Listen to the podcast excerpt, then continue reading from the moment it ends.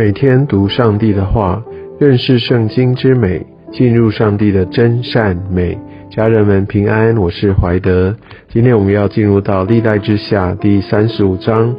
在这一章经文当中，我们可以看到约西亚王继续的来带动整个犹大王国的呃属灵复兴。在今天，我们看到他来带领全国民众守逾越节。在经文当中，我们可以看到，呃，他这样守逾越节，呃，这样的一个规模，呃，可以从呃整个撒母耳开始，呃，算是一个非常非常盛大的节期。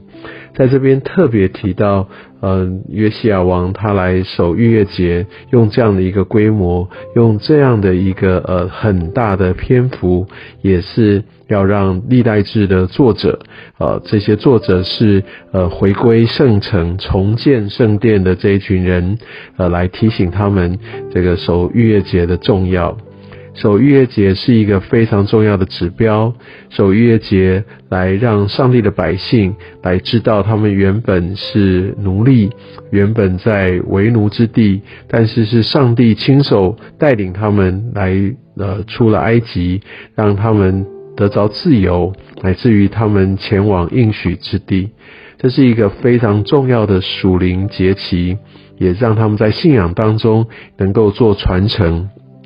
只是，呃，在许多年以来，已经没有在守逾越节了。上一次提到，呃，率领全国守逾越节是在西西加王的时候。从那时候到现在，大概又过了六十年。在这段时间，我们可以看到这样的一个呃守节的传统又被遗忘，而他们已经习惯在做呃这些外邦假神的敬拜。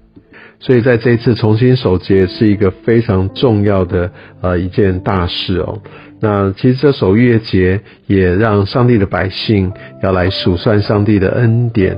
而在这样的一个守节的预备当中，我们可以看到，呃，约西亚王他在第二节这边说，他就分派祭司各尽其职，又勉励他们办耶和华殿中的事。所以在这个呃整个过程里面，先把祭司预备好。还记得当时在西西家王啊，那时候要有一个复兴，来开始修理圣殿，要来开始办理这些事情的时候，我们却看到好像祭司没有办法跟上王所要来推动的脚步，对，所以是祭司这些全职侍奉者没有预备好。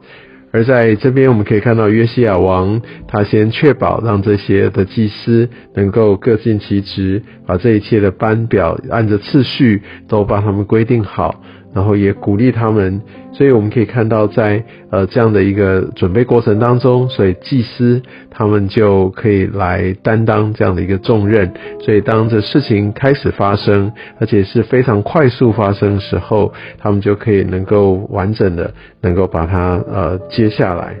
而在第七节经文当中，我们可以看到，呃耶西亚他拿了非常非常多从他自己的一个产业所拿出来的呃这个。逾越节的这些献祭啊，我们可以看到这个呃，整个的一个绵羊羔、山羊羔有三万只之多，牛三千只哦，作为逾越节的祭物。讲这个跟当时西西家王他们拿出来的其实是非常有限，而在这边是一个非常大规模的一个献祭，而且是从他自己的产业当中所拿出来的。我想这可能有两个意义，第一个，他真的是又是为呃整个全民的一个呃模范。他来带头示范，他真的尽心的来，呃，把他自己的产业能够来分享出来，为的是整个全国民众的守节。而我们也可以看到，呃，他为什么要拿这么多出来，也非常可能在当时他们已经呃不再做呃月节的献祭了，这些的牛羊甚至都拿来自己的用途，或更恶者。来做呃这个敬拜假神的用途，所以呃整个约西亚王就从他自己的产业当中拿出来，所以也带动了整个的这些的族长，呃他们这些很很有实力的这些的领袖，能够来回应，也来跟随着呃约西亚王把这些的祭物来献出来，就成为在整个的一个国家的大复兴。但我们可以看到，呃，在后面接续的君王，还有这些呃犹太人他们的所作所为，我们可以发现约西亚王他非常非常的呃这样的一个属灵，他非常非常的抓住呃上帝的使命，他非常非常的渴慕，他非常非常的慷慨。而我我们可以看到这些的百姓，他们只是呃就是只是跟着，或者他们只是因为王的命令而就这样勉强遵守。所以，当这个王啊一一旦他失去他的影响力，他一旦呃离开之后，这整个的一个属灵风气又变得非常败坏。所以，我们可以知道，一个人哈基基本上是没有办法来让他整个的团队有一个属灵的大复兴。唯有这些团队都可以来到上帝的面前，他们真实的心里神，所以他们真正的敬畏上帝，这个属灵的氛围才有办法真正的被翻转。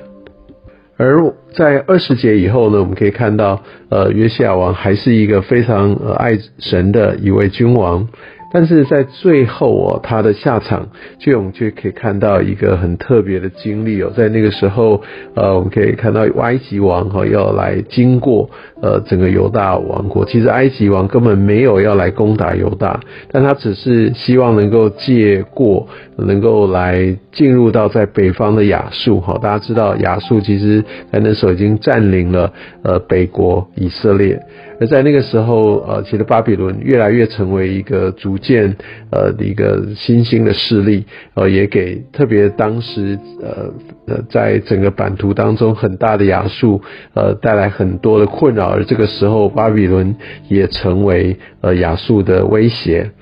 而在这个时候，亚述王就来向埃及王来讨救兵，希望可以跟他一起结盟，要让。埃及的兵力可以跟亚述一起作战，来抵挡甚至来击败呃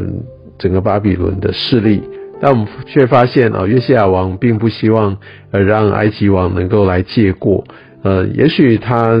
呃有很大的一部分的一个原因是在于他不希望亚述呃能够得着救援。那他希望亚述败亡，因为亚述正是呃他们长期以来的祸患，而且也占领了呃整个呃北国以色列，所以是一个军事的威胁。所以他当然不乐见呃这个埃及能够跟亚述结盟来打败巴比伦，或者甚至他还希望巴比伦来牵制亚述，来自于呃犹大王国可以呃过得更太平安定一些，所以他就不肯接过。但是其实这是。上帝的计划，他也透过呃上帝的一个作为，那使用了埃及王，呃，所以埃及王也呃来告诉呃约西亚，其实这个是来自于上帝的心意，但是约书亚就不听从，最后呢他就战死了。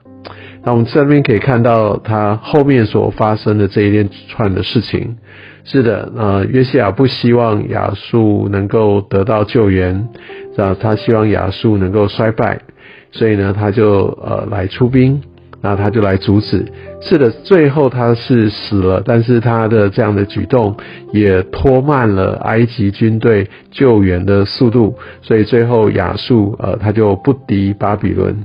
而我们可以看到，在这个时候，也因为约西亚他拒绝去听上帝透过呃埃及王所说的话，所以呃他自己最后就被巴比伦所灭，犹大最后亡于巴比伦。相信这是约西亚所始料未及的部分。其实上帝他也常常使用呃这些不信他的人、外邦的人，呃这些的势力环境。呃，要来呃行他的大事，有些时候其实他也会透过呃这样的人来说出一些从神而来的心意。